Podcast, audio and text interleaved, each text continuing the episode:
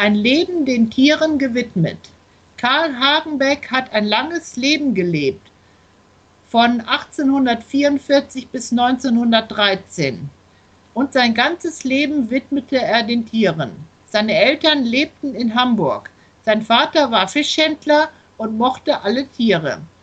Außer sieben Kindern waren im Hause immer viele Tiere, darunter ein Affe, ein Papagei, Mäuschen. Die Familie hielt auch Haustiere, eine Kuh, Ziegen. Der kleine Karl fand auch Tiere gut und half dem Vater, sie zu füttern.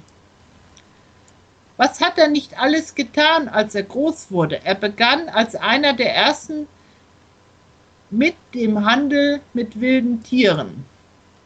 Das war schwer, denn er musste die Tiere in der Arktis und in Afrika fangen.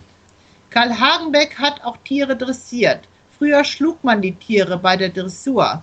Hagenbeck zeigte, dass man Tiere stattdessen mit guten Worten und mit Liebe dressieren kann.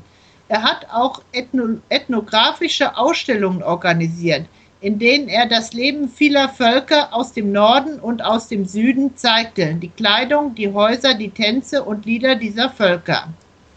Aber besonders bekannt ist Hagenbeck durch seinen zoologischen Garten, der sich in Stelling nicht weit von Hamburg befindet. In diesem Zoo leben Tiere aus aller Welt. Sie leben hier so, wie sie in ihrer Heimat gelebt haben, in Wäldern, auf Bergen, in Seen. Das alles hat Karl Hagenbeck für die Tiere gebaut.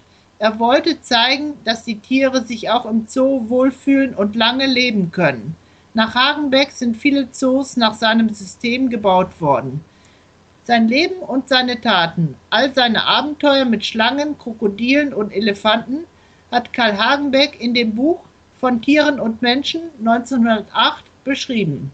Das Buch wurde auch in mehrere Sprachen übersetzt und hat einen guten Ruf bei allen Tierfreunden.